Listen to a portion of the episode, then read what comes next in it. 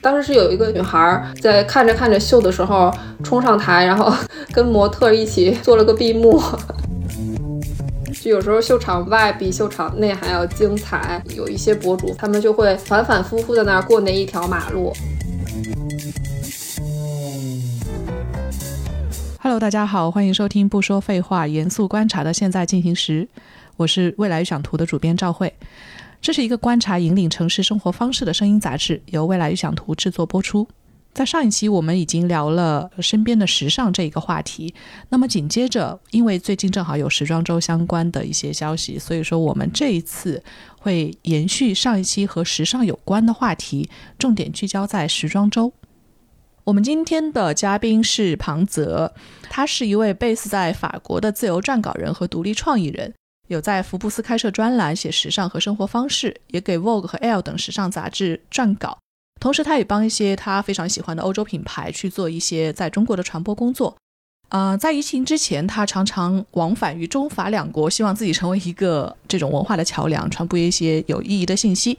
那我们来欢迎庞泽加入今天我们的节目。Hello，赵老师好，大家好，我是庞泽，然后很高兴今天能有这个机会跟大家随便聊吧，聊聊天什么的。对，今天找到庞泽也是因为他一个非常特殊的身份，经常在法国给我们发来一些啊和时尚有关的消息。那庞泽现在还是居住在法国是吗？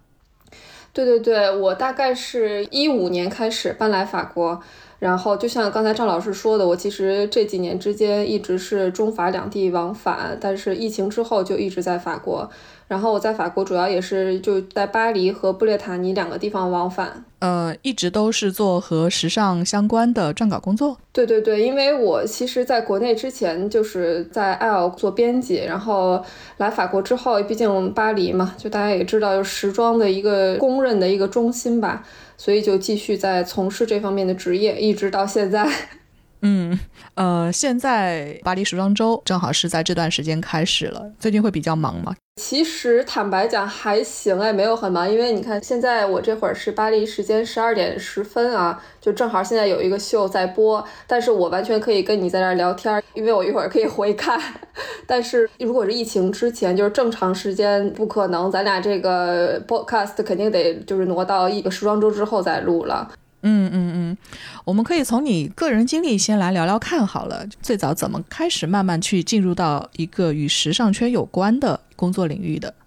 嗯，其实还挺凑巧的吧，因为我大学本科读的是传媒专业，主要是攻电视方向。就我可能我如果正常毕业的话，就是去电视台都播个新闻什么的，这是我很多同学去从事的职业。然后，但是我毕业之后就完全没有做媒体，是做了酒店行业，反正就是市场啊这一块儿做了几年之后，当时就想觉得自己还是喜欢做媒体，就想回到媒体。然后左看看右看看，当时正好有一个机会，在上海 L 编辑部在招一个负责社交媒体的编辑。而且那会儿是呃一三年一四年嘛，那会儿社交媒体其实没有现在这么火啊。那会儿可能呃微信公众号刚刚推出来，然后就很无意间有了这个面试机会。我当时真的是在对时尚基本什么都不懂的情况下去的，然后跟主编聊的好像也还不错，就这么其实很误打误撞，然后进了 L，反正 L 也算是国内五大女刊之一嘛，然后是这么着进了时尚这个行业，嗯。所以你是从在杂志工作的那段期间就开始去接触和时装周有关的信息，然后慢慢去报道它。对，因为其实时装周可能就是真的是这个行业里，呃，用现在流行话来说，就是比较出圈的事儿。尤其是后来这几年，慢慢开始有很多明星啊、博主啊，就是号召力很强的这些人来到巴黎啊、伦敦、纽约、米兰之后，呃，这个时装周就变成了一个全民盛事。但是其实可能十年、二十年前，时装周其实还是一个比较小规模、小范围，针对某一个特定人群的。所以，我们作为时装，装从业者的话，时装周肯定算是我们最重要的一个革新报道事件，就是不可能有人不报这个东西。但是我之前在 L 的时候，我是不出差的，就是我们编辑其实分工很明确。比如说我刚刚跟你说嘛，就是我当时是负责社交媒体这一块，主要就是微信、微博，所以我主要是把控内容这一块。然后我们有专门的，比如说时装编辑去到现场，然后我是主要是在上海，然后准备各种的内容啊、图片呀这一块。然后我们的目的就是最快发出来，就是抢第一个嘛。所以这是时装周当时的一个节奏。现在想想还是挺疯狂。忙的，我现在你要让我去回去做那个，我还真的不知道能不能做了。嗯嗯嗯，时装周你们的报道会报什么领域的内容啊？更多的是信息，还是趋势，还是比如说更多像评论一样的东西？嗯，其实我觉得，其实社交媒体这是一个很好的平台，可以回答你这个问题。因为比如说一四一五年吧，那会儿的趋势真的就是正儿八经写秀评。但是，就是作为我们中国的上媒体，主要的针对的报道对象，其实还是大家比较众所周知的一些大牌。但是，其实不只是这些，我们大家都知道的什么香奈儿、路易威登这些，大家都叫得出来。其实还有很多很多设计师品牌，但是这一部分可能不会是。中国媒体的重点报道对象。呃，然后当时的话，其实是针对一些大牌，今年设计的一个风格是什么呀？设计师的灵感是什么呀？然后整个秀可能我们会加一些秀现场的一个感受，因为我们毕竟有编辑在前线嘛，比如说会拍一些这些邀请函长什么样啊，然后那个整个秀的呃现场的氛围是什么，音乐是什么，这些可能是五年前吧大家的一个报道趋势，然后慢慢慢慢发展，基本到一五年的时候就有一个高峰。就是国内当时有非常非常多的明星开始受品牌的邀请，或者不受品牌的邀请，自己到到一线去。这个时候开始，其实流量就有一个转变嘛，它吸引了更多更加大众群体之后，这时候它也就导致了时装媒体的报道方向产生了一个非常大的改变，就是从原先的比如报道趋势啊、灵感这些会报啊，但是我们可能就是把这些趋势灵感放到第二趴。第一趴我们就开始先报，OK，有哪些明星去了？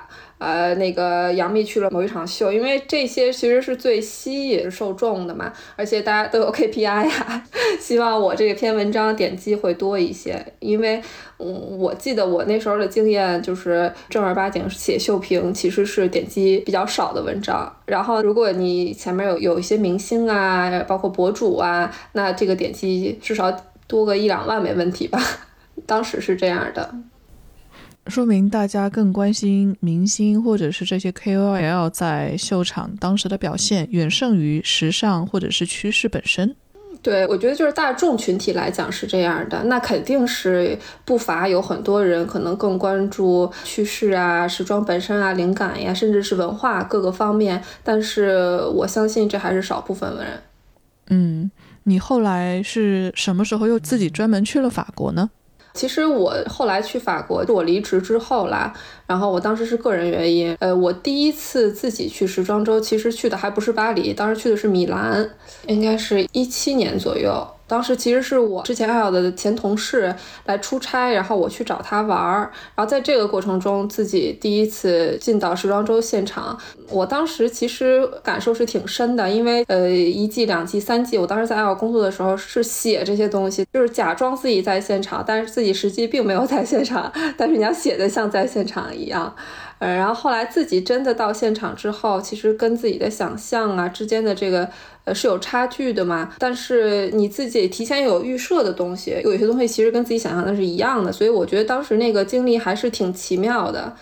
呃，然后到现在嘛，其实因为比如说我在福布斯开专栏呀，然后我也还是不定期吧，然后给国内的一些一线的时装媒体去撰稿，所以现在其实还是有比较多的机会去到秀现场去看。呃，我肯定是也在这个过程中自己也在成长啊。之前可能是一个很边缘的旁观式的角色。嗯，哎，这就是设计一个问题了。我们总是能看到啊，谁谁谁除了明星之外，现在博主也会经常受邀去时装周，当然媒体们也会受邀。谁是时装周的常客呢？你会在时装周看到什么样的人？怎么讲？就是最官方的通道的话，那就是品牌官方邀请某些人来。那这种情况一般就是媒体、买手、VIP 和博主。那媒体的话，其实就是这些大咖啊，Vogue、L、芭莎啊这种，可能会分别请他们的杂志编辑和新媒体编辑，因为现在其实杂志和新媒体这块都是要独立的嘛。然后可能一个刊请一到两个编辑，可能也是看那个座位编排情况。这是第一部分媒体。那第二部分的话，买手，买手就是也是属于专业从业者嘛，因为那个品牌你办秀是要为了卖货嘛，那你一般就是买手是第二大重点人群。所以通常其实我们再去看秀的，就是入口的时候，然后开始排队，其实通常情况都能看见是两个入口，一个是媒体入口，一个是买手入口，就这是两个最大块儿的吧。然后第三部分的话，呃，VIP，VIP 其实啊，比如说我去年在香奈儿买了五百万，呃，然后嗯，我还很符合香奈儿这个品牌的调性啊之类的。然后那我跟 sales 关系就很好，所以就是品牌它会在它全球的这样的一个呃 database 里面，每年请这么一批的 VIP 带他们来现场去看秀，等于是消费者层面的。对对对，没错，就是创造一个消费体验吧，算是这个是第三部分。然后第四部分的话，博主其实，嗯，有些人会把博主就是归在媒体类里面，然后有一些品牌也非常愿意请博主来。对，差不多就是这四类吧。嗯嗯嗯，这些座位的安排真的有门道吗？好像是说座位坐在哪里体现了品牌方对于不同的人群的重视程度，这是真的吗？对，这也符合逻辑吧，很正常。一般，那你坐在第一排的，肯定是对于品牌来讲最重要的人。而且看品牌，诶，比如说越大的品牌，它的其实座位的管控是越严格的，那它对它的就是受邀人的一些资质的考核，其实也会更严格。那一般情况下，第一排就是。大刊主编，而且也看那个国力，我觉得就是还挺明显的。比如十年、二十年前，中国的时装媒体的主编还是挺难坐在头排的。但是你看这两年，就是我们大刊主编去都是在头排，呃，然后 VIP 肯定是头排的，因为这是消直接消费体验嘛。然后博主的话，也一般也是看你的影响力是多少。呃，买手的话一样，也是看你代表的你的这个店，你能买大概每多少货，其实就是这样的。天呐，这么多人都很重要的话，这一排得有多少人啊？因为其实因为每个品牌是每年选自己的场地嘛，比如说一九年六月，当时 Prada 在上海办了一场男装秀，租了一个很大的一个工厂，然后所以它的整个秀场是在一块特别大的区域，然后它的座位摆放就很有意思，其实就是单单独一排，最多两排，这样的话大家就是都在头排，就不会有这种问题，超有心机。对对对，其实挺聪明的，就是他们会通过对这个场地的一些安排，然后就是尽量避免这些问题。因为以前我就不说那个名字了，但是以前确实发生过，比如说中国某时尚大刊的比较重要的编辑，然后被安排在非头牌，然后就不去看了，觉得声誉受损。因为比如说它代表的是这个刊物嘛，那如果这个刊物它没有被品牌放在最重要的位置。这种话传出去的话，后面还会影响广告关系，因为媒体不只是报道，其实媒体也需要品牌的经济支持。嗯，看上去好像挺复杂的。然后在这样的一个场子里面，会有普通人吗？嗯，普通人的话，你的意思就是，比如说是非从业者。我上次听你说，好像有个观众冲上台去了，这是什么事儿啊？哦，对，那个应该是上一季香奈儿的秀，当时是有一个女孩，然后她是在看着看着秀的时候冲上台，然后 跟模特一起做了个闭幕，还挺精彩的。其实香奈儿是她应该是上一季的第二场她这么干的秀，她之前也干了这么一次，然后也是被当时的模特呀、保安就是架下来的。嗯，这是有点行为艺术了，但是他其实也不算普通人，因为他不是说偷摸进到秀场，他是已经具备看秀资格。嗯，哎，他这么做的目的是什么？他是想要去干嘛呢？我后来其实看那个法国有一个时装评论人叫 Pam Boy，他就撞上这个女生，他就问了她几个问题，大概就是说，哎，你为什么这么干？你为什么要冲上去？那女孩好像就是说，那她梦想就是想走秀，然后那她一直没有做过模特这么走秀，那她觉得觉得 T 台就在我的眼前，那我就要上去走一走。大家我觉得就看个热闹嘛，那你实际上比如说对品牌会造成一些影响啊什么的也是有可能的。后来品牌就把这个消息一直压下去，就也不希望大家会。会很多的去渲染它，好像在时装周里面会有很多稍微有些奇奇怪怪的人，我记得每年上海出时装周的时候，总会有一波新闻去说，哎，这次时装周的秀场周围又会出现了哪一些打扮非常与众不同的人，然后呢，可能就是有点街拍的感觉。你在巴黎看秀，或者是说你在各个时装周看秀的时候，是真的会有很多人在秀场外出现吗？对，我觉得就有时候秀场外比秀场内还要精彩，尤其是在大秀的秀场外。就比如说，因为巴黎时装周，它的每场秀跟每场秀之间其实安排的时间是很密的，而且呃，它的秀场不一定离得很近，所以巴黎时装周其他大时装都一样的啊，就是秀延迟开场是再正常不过的一件事。所以在秀开场之前，然后大家在秀场外进行这个街拍和被街拍的过程，其实是非常非常精彩的。比如说我之前当时是应该是去看撒开的一场秀，也是在巴黎，在他秀场外，一般情况下就是路都会封死。当时那个秀场外，我记得是有一个公交车站。呃，然后我就看见有一些博主，反正有认识的，也有不认识的，他们就会反反复复在那儿过那一条马路，然后其实就是为了要被街拍。所以我当时看见，我就觉得还挺有意思的。但是后来也就习惯，因为那个其实是他们的工作呀，我不需要那样去做，我也不会那样去做。然后，但是我其实我觉得那么去做是非常需要勇气的，因为真的是大庭广众之下，你周围不说。几千号人，就大几百号人，绝对是有的。然后大冬天，经常就是穿着条裙子，特别冷不说，然后你还一遍一遍的过马路，反正我觉得挺需要勇气的，也算是他们的一种职业精神吧。那比如说你们参加时装周的时候，需要为着装去想很多这些着装要素吗？要很正式吗？正式不一定，但是对你肯定得好好穿。就基本上去时装周的编辑那几天，可能就是穿的是全年最好的时候，因为你出差嘛，多多少少是代表你的公司。然后或者有的时候，比如说去看某一场秀，然后就会穿这个牌子的衣服。然后下一场的时候，因为他们就会包一个车，然后再在车里换。这个是可能博主的这种情况更多一些。呃，有些可能大编辑会这样，呃，小编辑就不会，就基本上穿的舒服一点。而且就大家想象里面那种看秀，然后什么高跟鞋呀，什么那种，真的是现实情况下是不可能的，因为看秀是会走断腿的，所以一定是穿运动鞋的。就是穿高跟鞋都是那种自己包车的。或者就是呃博主什么的，嗯，你就来回过几条马路嘛，就是 穿个高跟鞋，然后回车里马上就换，一般就是这种情况。有出镜需求的，对对对。如果是真的是自己是做传播性质工作本身的，以文字或者是这些报道型为主的话，很可能就要更以实用性为前提了。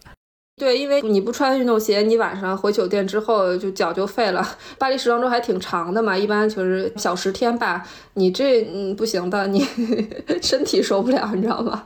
嗯，那像你们这样去，就是时装周的新闻，对你们来说是非常重要的一些这个新闻密集报道期的话，一年有多少时间是要集中和时装周有关的呢？其实看刊了，比如《L》它是女刊，只报道女装周。女装周的话，一年最大的其实就是两个，二三月份一次，九十月份一次。然后四大时装周通常是从纽约开始，第一站纽约，第二站伦敦，第三站米兰，最后是以巴黎来收尾。然后通常情况下，巴黎是最长的。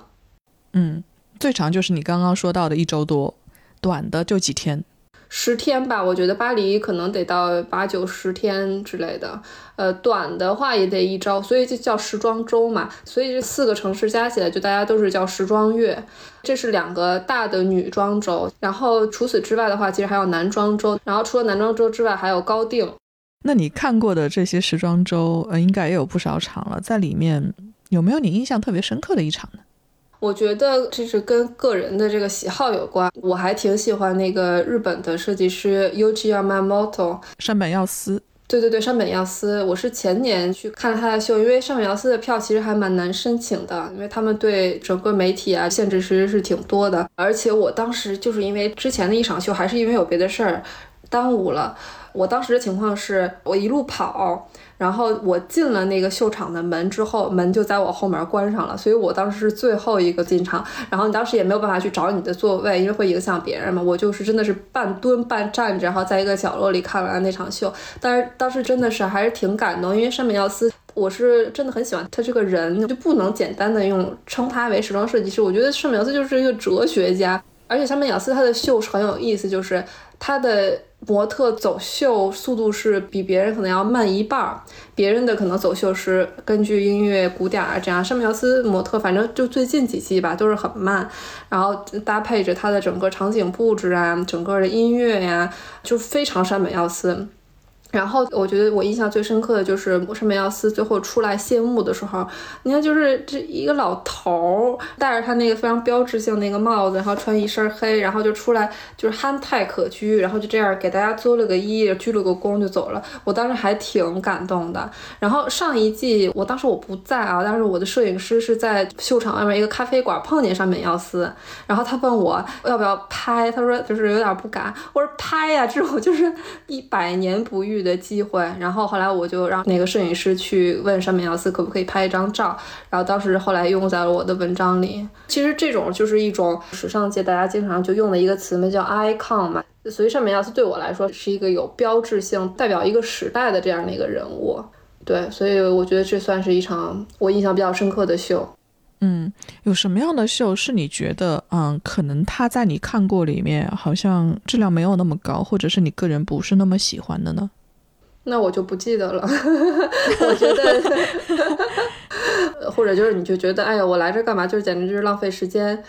哦，对，我觉得还可以提一点，就是时装周期间，其实它不只是有秀。其实，在秀穿插之间，它还有一些牌子，它可能还没有到半秀的这个级别，或者是它没有这个 budget，因为半秀其实挺贵的嘛。然后他们就会小范围的办一些，呃，我们中文翻译过来应该是叫预览，就 presentation。然后通常，比如说可以是在一个 showroom 里面，然后就请媒体来呀，这种就是你你提前约好，你随时来就可以。它一般这种 showroom 就是在巴黎时装周期间，比如比如说设七天，我租一个，比如说一个小博物馆，然后你们随时都可以来。然后也有一些 presentation 是表演性质的，比如说我每天要办三场，然后你按照这个时间来。所以就是，嗯，我们除了看秀，也会去一些 presentation，然后甚至也会去一些 showroom。showroom 的话，可能是更加年轻一些的设计师。对，这刚才我忘了说了。所以时装周期间其实不光是有秀。那像今年你呃上一周我听你说，我说我们现在说是上一周，真的节目播出时候可能不太一样，应该是三月的第一周，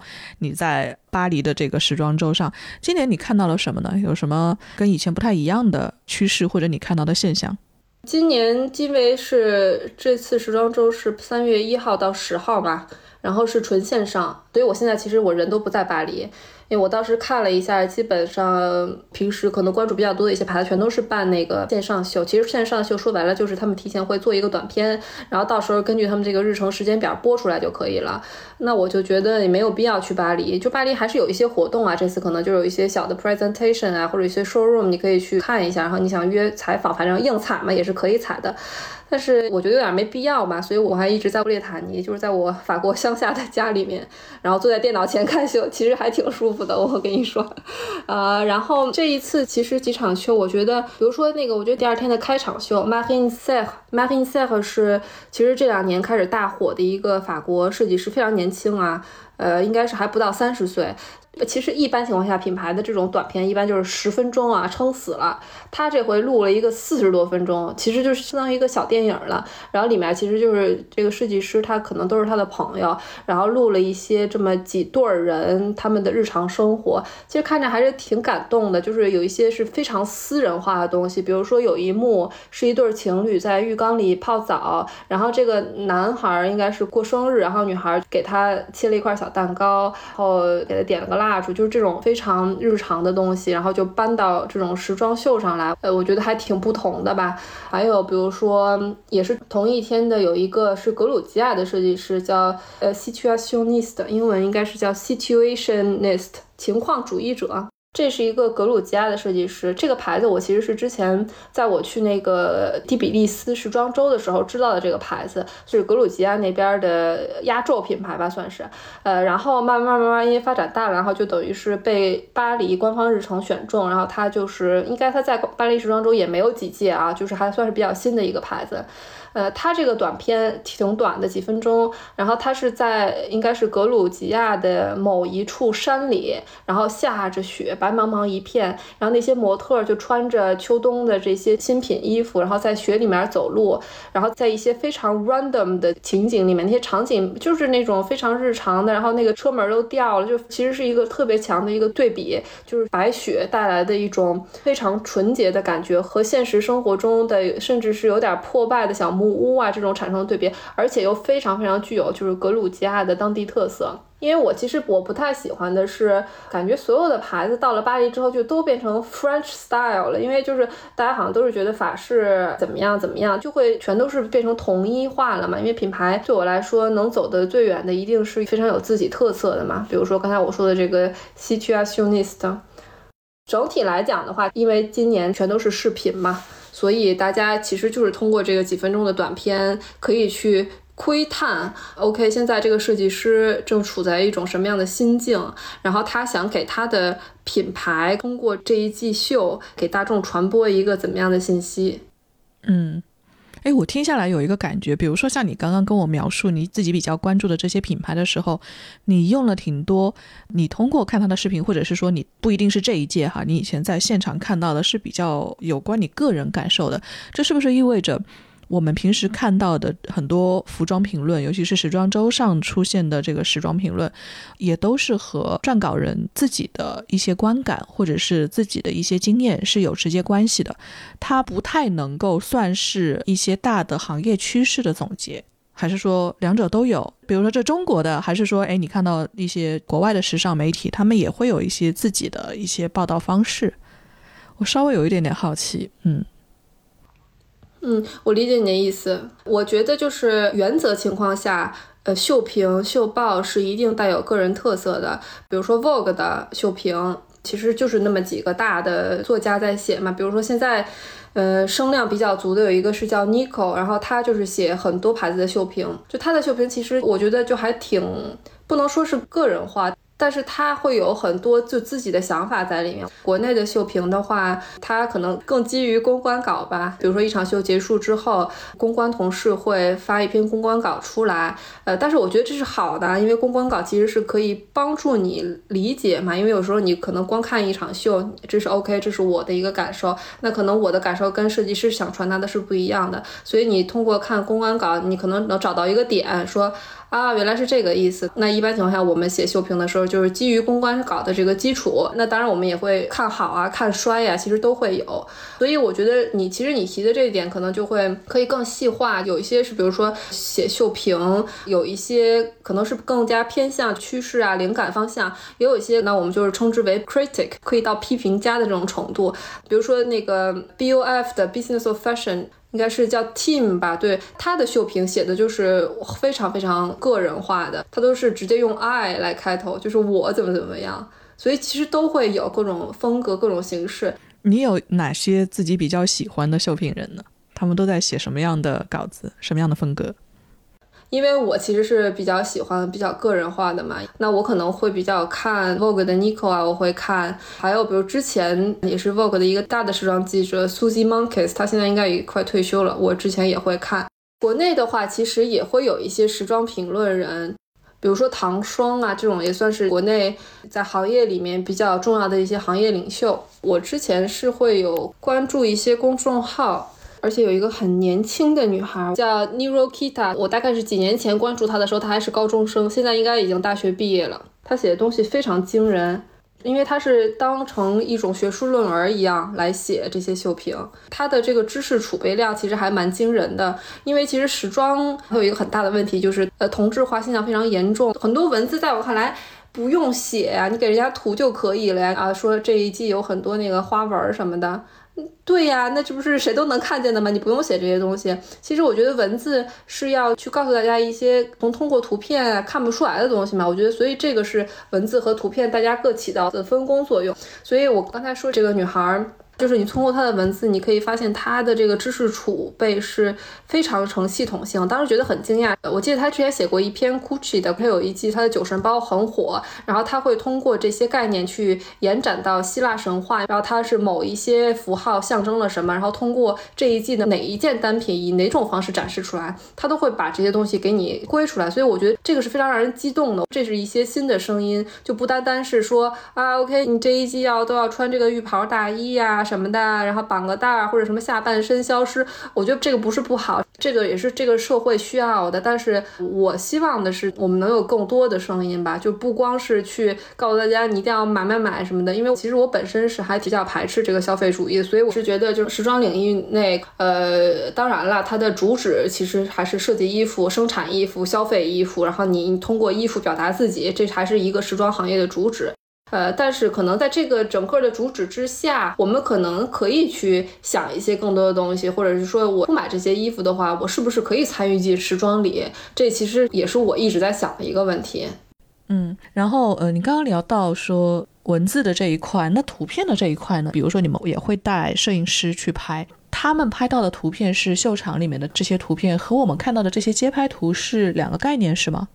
对，就是其实两种方式，一种是你可以从国内带，或者是可以在当地找。刚才其实你刚刚你说的那种属于 runway 图，一般情况下其实是品牌提供的，所以是品牌找摄影师，这个不用我们来找。然后秀结束之后，品牌会把这个整个的 runway 的官方照发给我们，就是 T 台图嘛，我们就可以直接用。呃，然后如果是其实带摄影师这种情况，一般就是为了拍明星了。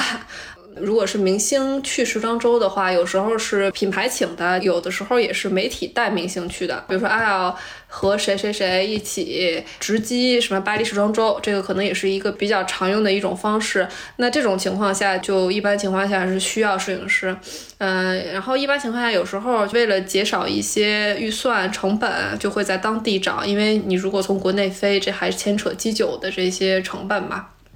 所以其实巴黎也会有很多摄影师，尤其是中国摄影师，因为中国媒体去啊，包括中国明星，可能还是跟中国摄影师这样合作会更方便一些嘛。比如说你们提到的街拍呀，或者哪怕是在秀场里呀头牌，嗯，明星的这些街拍图应该是没有偶然吧？应该全部都是一个设计好的一个感觉。嗯，你你怎怎么叫偶然呢？就是街拍的话，其实就是站在大街上拍，就叫街拍。呃，但是其实我们在一些那个图库里面啊，其实是可以看到一些真的是街拍，就是甚至是你自己都不知道。然后这些摄影师会觉得，哎，这个拍的不错，他们也会抛到网上去。这种可能是我们。普遍理解上的真的街拍啊，但是后来其实因为这种的话就是不确定性比较大嘛，所以尤其是牵扯到明星，他们的时间成本很高，那我们肯定会就是专门来街拍。嗯，还有一种是以前我们在做呃相关的报道的时候有关注过一个摄影师，叫什么我忘了，但他有一个网站，大概是 Sartorial List，我不知道你有没有听过，好像是纽约那边的。他还经常出一个非常非常厚的这个一小本书，然后里面的那一些拍出来的人，就感觉，嗯，其实已经走出秀场了。他能够拍出各种生活中的，他认为那些穿搭符合他的审美标准的一些东西，就是几乎已经成为了一个街拍界的有点点类似于圣经一样东西。以前还看过一个纪录片，就好像是一个穿蓝衣服的老头，后来去世了，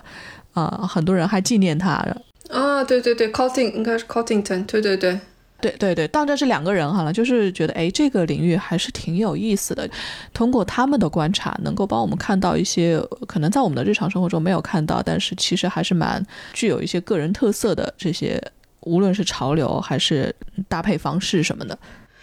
一定的，一定的，因为街拍其实是一种非常好的形式，而且街拍在最开始并不是拍时装周的。我有一个丹麦的街拍摄影师朋友，他算是丹麦最早一批开始街拍的，因为他生活在哥本哈根嘛。他最开始的一个想法就是觉得，哎，这些哥本哈根的小孩穿的挺酷的，他们也是谁都不是，也根本就是不是说从事这个行业的，他们可能就是还是学生啊，或者是我不知道水果店卖水果的，然后就是大家所谓的普通人。然后他就觉得这些人挺酷的，他想记录下来，他就拿起相机开始拍这些所谓的普通人。然后后来慢慢大家都会去时装周拍，因为确实时装周是一个漩涡嘛，它有一个极大的吸引力，它可以吸引到全世界最对这个穿着打扮充满热情的人，五花八门，甚至大家去说妖魔鬼怪，我觉得其实都挺有意思的。或者就真的有穿着很简单的来的，比如他穿了一身特别普通的衣服，但是就是扎了一个小围巾，你就觉得哎挺酷的，就是他所代表的就是他所生活的这个社会环境，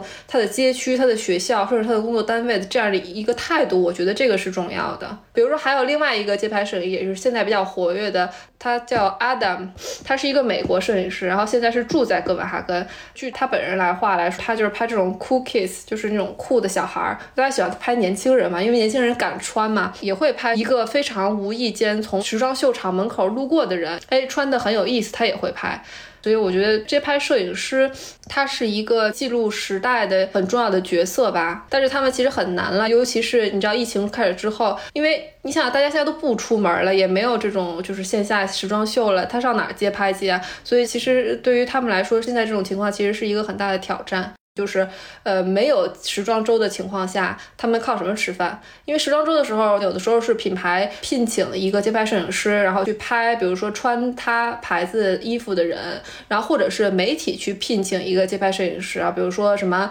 呃，巴黎时装周最美的一百张街拍这种标题，我们都到处都看过，所以这个是他们的一一部分收入来源。然后，呃，还有另外一一大部分，其实就是比如说品牌的一些宣传大片啊、campaign 啊、新季的时候。这一部分的预算也是比较多的，但是有时候因为这个不止街拍摄影师了，还有其他的专门的平面摄影师啊什么，大家都会去竞争这些。那所以现在面临的问题就是，时装周全都移成线上了，大街上没有人了。这种情况下，街拍摄影师去拍谁？他们拍不到人，他们吃什么饭？对，说的有点远了啊，因为正好你提到了嘛。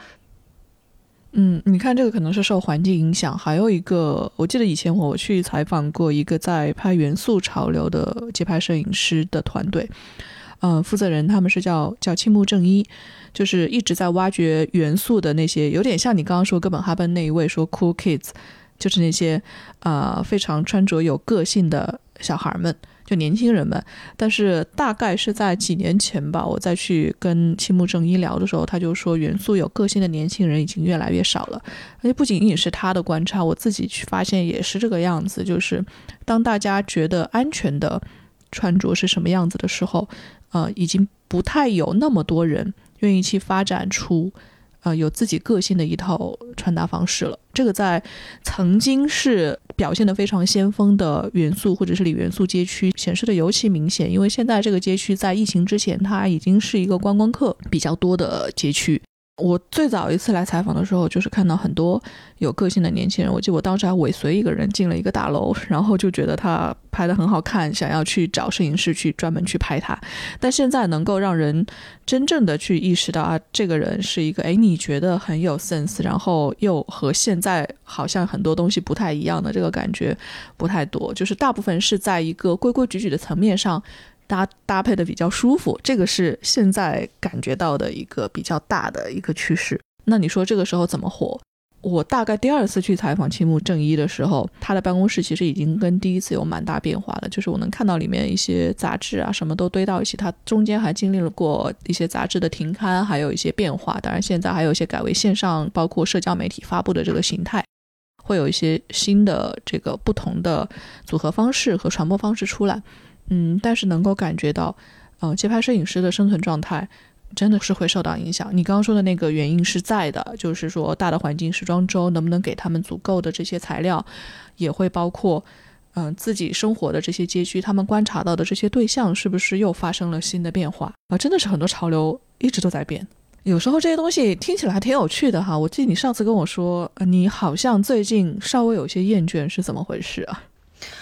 哎，这个。其实我觉得可以从刚才我跟你说的一个点，我个人会有一种越来越强的反消费主义的这个心态。我有时候就开始在想，你说有这么多如此有才能的设计师或者是时装从业者，他们用自己的才华去设计、去生产这些消费品，有什么意义呢？就是我有时候就在想，就大家。永远在买新衣服，我们真的需要永远买新衣服吗？去年的衣服不能穿了吗？就是尤其我觉得在国内社会呃这方面的影响会更大一些，就是不管是呃有一种社会地位的标榜啊，或者是社会认同的这种迫切的需要，大家可能会需要去购买这些消费品，去达到自己的一种需求。但是在我看来，就是我会越来越不认可这个状态。就比如说我我的一些朋友就不做时尚行业的。他们想买什么东西，会来问我的意见。这种情况下，我都给不了意见。他们要如果问我，我说你别问我，你要问我，我就告诉你不买。就在我看来，没有那么大的必要，或者是你可以再等等再买，或者你可以穿以前的东西。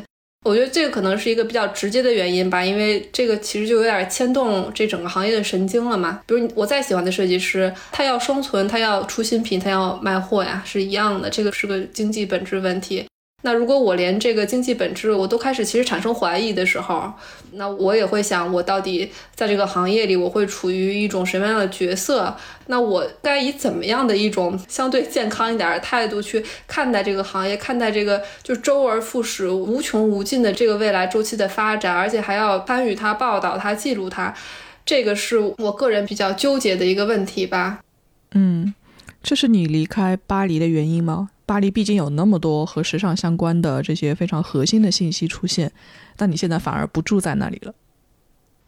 对我也不叫离开巴黎吧，我觉得就是因为我其实可以随时去嘛，但是我就是觉得很吵，你就是你在里面觉得声音太多了，我可能就是需要。回我的 乡下稍微清静一些，因为这个行业养活了很多很多人，而且这个行业其实是法国的支柱行业，这个行业也很美好，很美好，我还是喜欢它的。但是就是由这么多这么多职能的人组成的这个圈子，它多多少少其实会有，就是我我很排斥我不喜欢的东西，这是很正常的嘛。其实任何行业都是一样的，那我就可能稍微离远一点。就待在一个城市里，很多东西你是控制不了的，它就是直接从你的头顶灌进来，你就没有办法。就是我现在可能对巴黎的这种喜爱啊，可能比两年、三年前是会弱的。所以你并没有所谓的巴黎综合症。对，这个还挺有意思的，因为巴黎综合症应该是上世纪八十年代嘛，日本人不知道为什么就是疯狂的迷恋巴黎。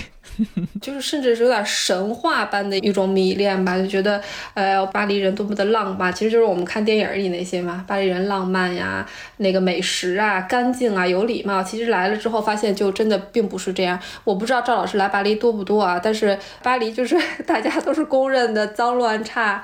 巴黎真的是只有就是有钱人住的街区是大家想象中的巴黎，其他地区还有那么那么大的巴黎，就是一个普通的城市，就是随地乱扔垃圾，在地铁里随地大小便，嗯，不大便小便吧，就其实是一些我非常不喜欢的东西，大家非常没有礼貌，因为很着急嘛，大都市可能都有这个问题，整个人跟人之间的这种都不说关怀了，就是一个基本的善意都没有，所以我对巴黎的这个喜爱啊，也也会是减少。但是你刚才说的这个巴黎综合症，其实它是那个就是猛的一下跟自己的这个期望呃相差甚远嘛，然后从而产生一些生理方面的什么，我看有头晕、呕吐，然后好像严重的还会抑郁啊，甚至是自杀，应该是有临床的这种研究证明的。然后巴黎综合症其实应该是属于斯汤达综合症的一种，但是应该我不算啊，因为我之前也对巴黎就是没有那么大那么大的憧憬，来了之后就觉得嗯。怎么这样呢？对，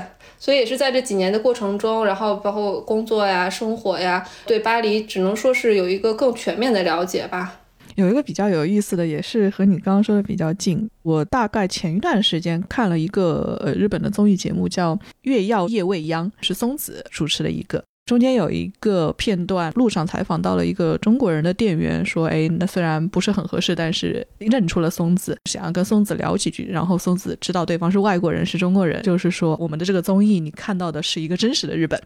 当时我们看了以后，我和朋友都觉得啊，超级好笑。为什么呢？是因为大家可能印象中，东京啊也好，日本也好，是一个所谓的这种大城市的印象非常光鲜，城市开发经验非常好，包括我们自己采访啊什么都会写很多相关的东西。但是任何一个城市其实都。都有所谓样板间的地方，有所谓的平民生活啊，就是普通人生活的这样的街区。然后你看到的脏乱差肯定也会存在。我们对一个城市的认知，其实是建立在很多你自己经历，或者是你看到别人给你呈现的这个样子的基础之上的。那这个城市到底怎么样，以及你愿意对它的所谓的这个幻想或者是泡泡，到底塑造成什么样子，跟每个人脑海中的这个印象还有个人经历是非常密切相关的，是个很个人化、经验化的事情。所以说，现在也会有很多人跟我说啊，疫情期间不太能够出国去玩，非常非常想念东京，希望能够再来。等他们知道东京的疫情控制有多差，他们就不会有这种想法了。现在大家都是。嗯，大家再忍忍吧。就是很多对城市的这个认知，真的是要换一个角度去看，看到很多好的地方，那些不太优秀的地方，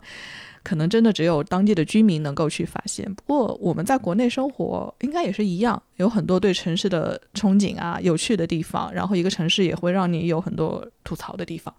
嗯，对，一定的，我觉得也确实是这样的。比如说，我们对于城市的一个判断。就是建立在个人认知的这个基础之上，你跟这个城市产生过怎样的连接呀什么的？我觉得巴黎就是一个 PR 做的非常好的城市。好像那些有名的城市都是如此，超级会自我 PR。对，是的。但是巴黎也有很多很美好的东西啊。首先，它的建筑非常美，然后它还有一些，比如说那种在大河边儿啊，那些小书摊儿啊。天气好的时候，然后对面走过来一个老爷爷，穿的特别精神。就这种小的东西，是我觉得确实是没有办法替代的。然后我很喜欢的巴黎的，还有就是很多火车站里面会有放钢琴，钢琴上面会摆一个牌子，就是说，就如果你想的话。随时可以来谈。然后，因为我经常在法国坐火车嘛，有时候就是往返于巴黎和我这个乡下的这个家。火车站其实并不是一个可以让人愉快的地方啊，因为很嘈杂嘛。但是我每次在这种火车站，只要听到有人在弹钢琴，我都会停下来听一会儿。我就觉得这是一个让这么一个。可能并不是最美好的地方，但是可以让它多了很多人情关怀，这种可能是我很喜欢很喜欢的地方。所以其实就像你说，其实是完全个人化的东西。嗯，你刚刚问我有没有去过巴黎，我确实没有去过巴黎，但是我和巴黎之间的一个连接应该是在《刺客信条》里，在巴黎的那一个游戏里面。我最喜欢的事情是操纵的那个主角在里面。去爬各种各样的楼，然后爬上去去俯瞰整个城市的景色。不过我玩好像玩塞尔达也是同样，然后爬到高点开始往下跳，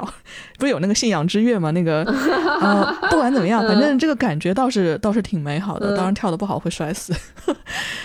挺有意思了。哎，现在大家没法出去玩，以后呢，大家如果有这些想要有不同的体验，真的是可以到各个城市去看看，有一个自己对各个城市不同的认知。我们今天反正先聊一聊时装周，然后话题稍微有些展开，不过我觉得挺有意思的。那行，我们今天就谢谢庞泽来跟我们去聊这么多他关于时装周的观察和体验。谢谢赵老师，谢谢大家。希望你在法国的乡下住的开心。谢谢谢谢，然后也希望大家都能好好，反正保重啊，在各个国家各个城市的人，希望这个疫情好了之后，也可以随时再去各种自己想去的地方。然后来巴黎之前，先查一查什么是巴黎综合症，然后不要得这种病。谢谢大家，很好的提醒哦。行，那我们今天聊到这里，下次再聊。好，谢谢大家，拜拜。好，谢谢，拜拜。好了，到这一期为止，现在进行时的第一季三十期播客已经全部播出完毕。接下来我们会暂停更新两周，在这段时间我们会重新整理更新我们的视觉系统与表现形态。谢谢大家这半年的陪伴。如果你有任何建议与意见，欢迎到评论区和我们交流，也可以发邮件给我们，我们的邮箱是 dreams at cbnweek.com。dreams 就是梦想的复数形态。或者你也可以通过 show notes 里提到的方式添加 D 桑的微信号和我们直接交流。我们四月第二季再会。